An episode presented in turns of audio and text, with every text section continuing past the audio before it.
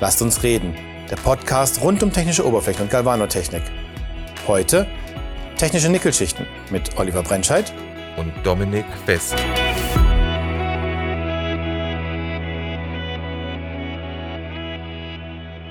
Hallo Dominik.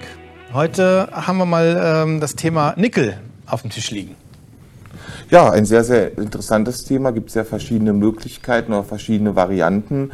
Sei es jetzt einfach das ganz normale äh, Nickelsulfat, sprich äh, Schwefelsäure, Nickelsulfat und Wasser. Oder halt äh, das Sulfamat, was man oft halt benutzt, um äh, halt die Duktilität zu verbessern aufgrund des höheren Metallgehaltes.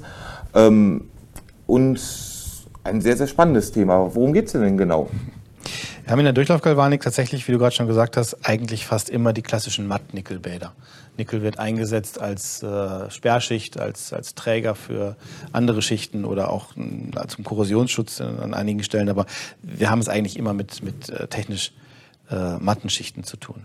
Und ab und zu finden wir dann in den Anfragen, in den Spezifikationen einen Hinweis auf Glanznickel.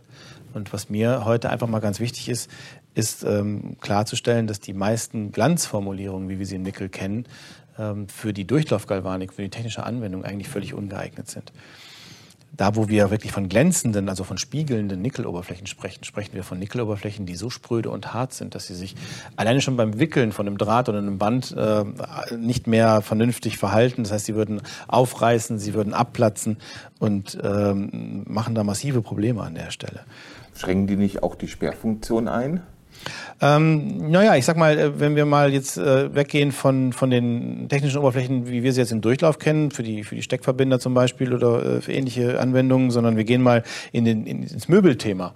Äh, Kupfer, Nickel, Chrom. Da finden wir ja sowohl Mattnickel als auch Glanznickel in Kombination, äh, weil man sagt, dass diese Kombination, insbesondere der Anteil des Glanznickels an der Stelle die Korrosionsbeständigkeit des Systems erhöht. Also insofern aufgrund äh, des Potentialunterschiedes. Genau. Ähm, insofern ist das schon äh, auch was, was sich nachvollziehbar irgendwo anwenden lässt.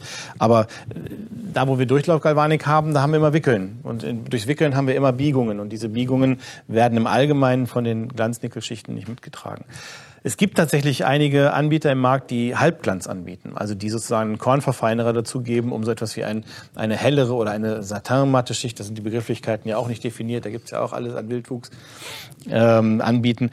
Da geht es natürlich auch um optische Effekte. So ein Stecker soll am Ende des Tages ja nicht nur stecken, sondern vielleicht auch mal gut aussehen. Und äh, da gibt es natürlich auch Themen wie ähm, eine, eine Steckkräfte, feine Körner, äh, haben im Allgemeinen den Vorteil, dass die Steckkräfte geringer sind, weil das einfach vernünftiger gleiten kann. Und man sagt, okay, wenn ich eine feinkörnige Nickelschicht als Sperrschicht habe, dann kann ich da meine Silber- oder meine Zinnschicht besser darauf aufbauen. Gerade wenn es sehr dünne Schichten sind. Beim Zinn finden wir auf dem Nickel jetzt zum Teil nur 0,3 oder 0,8 μ.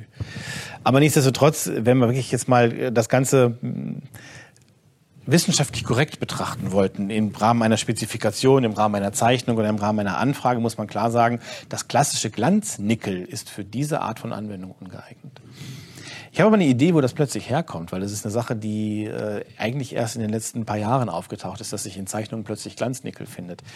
Ähm, das Thema Nickelphosphor oder chemisch Nickel.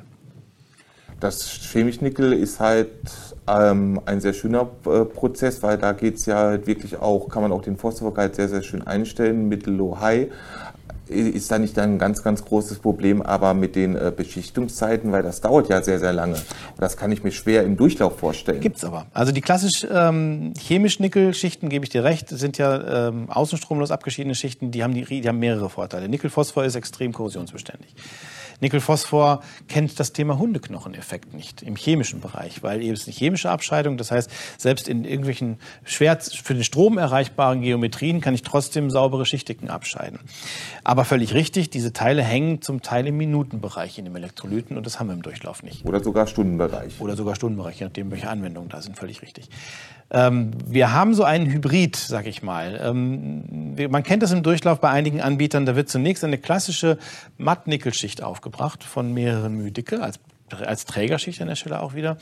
Und dann wird elektrolytisch unterstützt eine Nickel-Phosphorschicht als Flash oben drüber gezogen.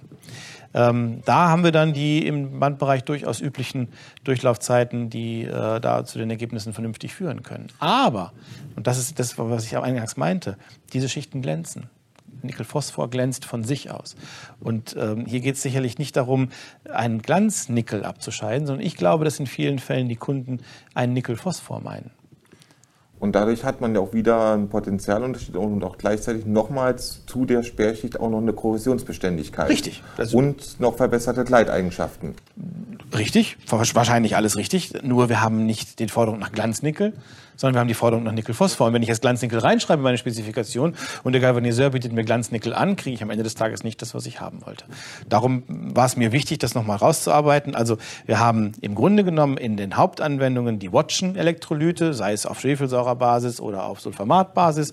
Ähm, wir haben auf der anderen Seite die reinen chemisch Nickel- oder elektrolytisch unterstützten Nickel-Phosphor-Abscheidungen mit ihren entsprechenden Phosphorgehalten. Und wir haben das klassische Glanznickel im Grunde genommen als Träger für Chromschichten zum Beispiel, da wo nicht mehr gebogen werden muss. Und das ist wichtig zu unterscheiden. Auf jeden Fall, weil sonst kriegt der Kunde nicht das, was er haben möchte. Das war unser Podcast zum Thema technische Nickelschichten. Vielen Dank fürs Zuhören. Wir freuen uns über jede Rückmeldung, Kontaktmöglichkeiten und weitere Podcasts und Neuigkeiten findet ihr unter www.silberbird.de. Bis zum nächsten Mal. Euer Oliver Brentscheid.